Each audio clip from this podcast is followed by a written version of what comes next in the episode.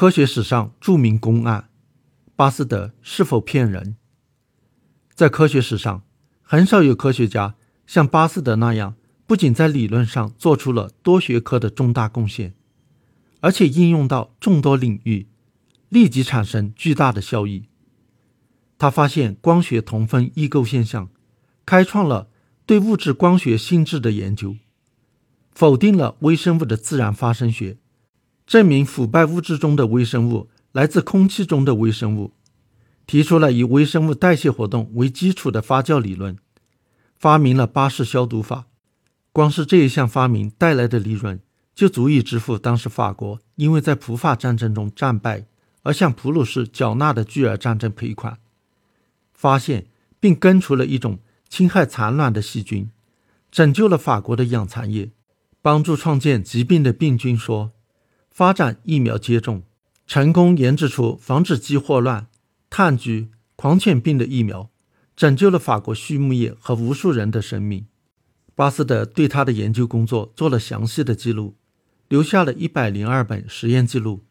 但是巴斯德在生前不允许任何人。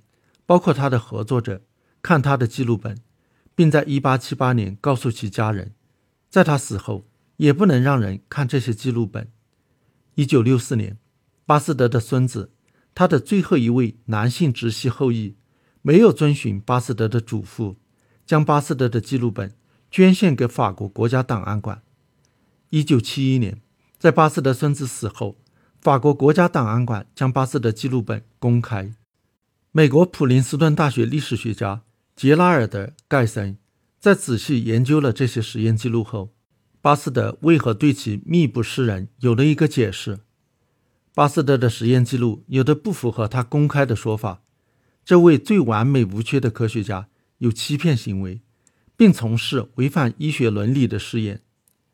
一九九五年，在巴斯德逝世一百周年，联合国教科文组织纪念巴斯德年之际。盖森出版了《路易·巴斯德的私人科学》一书，公布其发现，试图消除笼罩在巴斯德头上的神秘光环。盖森在书中主要指控巴斯德在两个著名疫苗接种实验中严重误导科学家和公众。第一个试验是给绵羊接种炭疽疫苗，炭疽是一种致命的传染病，在当时每年能给法国畜牧业带来几千万法郎的损失。巴斯德此前在研究鸡霍乱疫苗时发现，空气中的氧气能让霍乱菌的毒力减弱，给鸡注射这种低毒性的菌液，就能对鸡对鸡霍乱产生免疫力。巴斯德据此认为，用同样的办法制作减毒炭疽疫苗，给绵羊接种，也能让它们对炭疽产生免疫力。一八八一年五月，在巴黎附近的一个农场。巴斯德对五十只绵羊做了公开实验。五月五日和五月十七日，巴斯德两次对其中的二十五只绵羊注射了减毒炭疽疫苗，然后在五月三十一日给全部五十只绵羊注射了炭疽菌液。两天后，参观的人们见到了令人震惊的实验结果：未注射疫苗的二十五只绵羊已死了二十三只，剩下的两只也奄奄一息。而注射了疫苗的二十五只绵羊全部存活，除了一只怀孕的母羊病重，其他的都很健康。虽然没有明说，但是巴斯德一直暗示他用的疫苗是用氧气减毒法制成的。但是他的实验记录却表明，巴斯德采用的是他的合作者查尔斯·钱伯兰德发明的减毒方法，加了重铬酸钾。巴斯德知道用氧气也能制造减毒疫苗。随后，他也的确用这种方法制造出了炭疽疫苗，并在七十五只绵羊身上成功做了实验。为何当初不用它做实验，令人不解。既然用的是重铬酸钾减毒法，为什么又秘而不宣呢？盖森认为，这是因为亨利·杜桑比巴斯德更早制造出了炭疽疫苗，用的是加化学试剂的方法。巴斯德跟着采用化学试剂方法制造疫苗。但是为了避免屈居第二，所以故意隐瞒制造疫苗的方法。事实上，杜桑制造疫苗的方法与巴斯德的方法有着本质的不同。杜桑使用的化学试剂是外科消毒剂石碳酸，现在称为苯酚。它将杀死病菌，制造的是灭活疫苗；而巴斯德使用的重铬酸钾并不杀死病菌，只是让其毒力减低，制造的是减毒疫苗。而且当时已经知道重铬酸钾是一种氧化剂，所以使用它和使用氧气的效果是一样的。也许正是因此，让巴斯德觉得没有必要特意去说明制造方法，而不是有意骗人。盖森对巴斯德的指责是由于没有很好的理解巴斯德的实验。另一个受指责的巴斯德实验是其更为著名的狂犬病疫苗接种实验。1885年10月26日，巴斯德向法兰西科学院报告说，在七月份，他成功的用减毒疫苗。治疗了被狂犬严重咬伤的九岁男孩梅斯特。巴斯德并报告说，在治疗梅斯特之前，他已做过了动物实验，对五十头狗注射了减毒疫苗，它们都很健康。这一免疫方法迅速地传遍了世界各国，在一年内，仅巴黎地区就有两千多名被狗咬伤的人注射了狂犬病疫苗。盖森认为这个实验很成问题。他的一个理由是，梅斯特在接受治疗前并没有出现狂犬病症状，因此他可能本来就没有感染狂犬病毒，不能用它证明巴斯德的狂犬病疫苗有效。毕竟，大多数被狂犬咬过的人，即使不注射疫苗，也不会得狂犬病。盖森的这个质疑毫无道理。即使在现在，狂犬病疫苗也都是在患者出现症状之前注射才有效的。一旦患者出现症状，说明狂犬病毒已经侵入大脑，疫苗就不会有效了，死亡率是百分之百。因此，要求巴斯德对出现狂犬病症状的患者做实验才能证明疗效，实在是有些无理取闹。虽然大多数被狂犬咬过的人不会发病，但这是由于这些人被咬的不是很严重，比如只有伤口很小的浅表伤。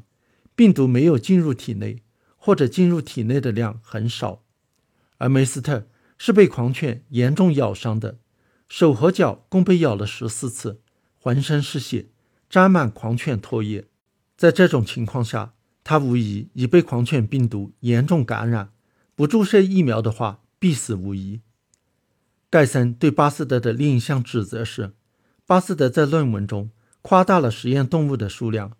而且在治疗梅斯特之前，他实际上还没有完成动物实验，就对患者进行治疗，是不符合巴斯德本人提倡的医学伦理的。根据实验记录本，巴斯德对四十头狗分批注射了疫苗，分别在五月二十八日、六月三日、六月二十五日和六月二十七日各对十头狗开始疫苗注射。在七月六日开始治疗梅斯特时。所有的实验狗都很健康，但是距离第一批狗的注射还不到六周，而狂犬病的潜伏期又是能够达到几个月。巴斯德又如何能够确保其减毒疫苗是安全的？本来没有感染狂犬病毒的患者，会不会因为注射了该疫苗，反而染上了狂犬病？我不知道巴斯德为何在论文中把四十头狗说成了五十头，也许是笔误或者记错。但是不太可能是有意夸大，因为四十头和五十头并无实质性区别。虽然狗的狂犬病的潜伏期有时能够达到几个月，但是潜伏期平均是三到六周。因此，根据最早两批注射疫苗的狗无意发病这一事实，是可以初步判断其减毒疫苗是安全的。巴斯德咨询了一位神经科教授，后者在查看了梅斯特的伤势后。建议巴斯德对其注射疫苗。梅斯特的母亲也央求巴斯德拯救其儿子。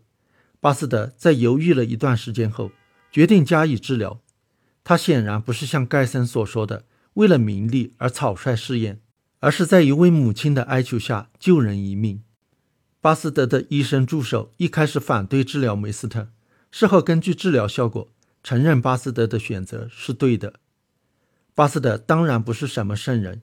在他身上可以找到很多缺点：傲慢、好斗、顽固、独断、爱炫耀、爱夸大其词等等。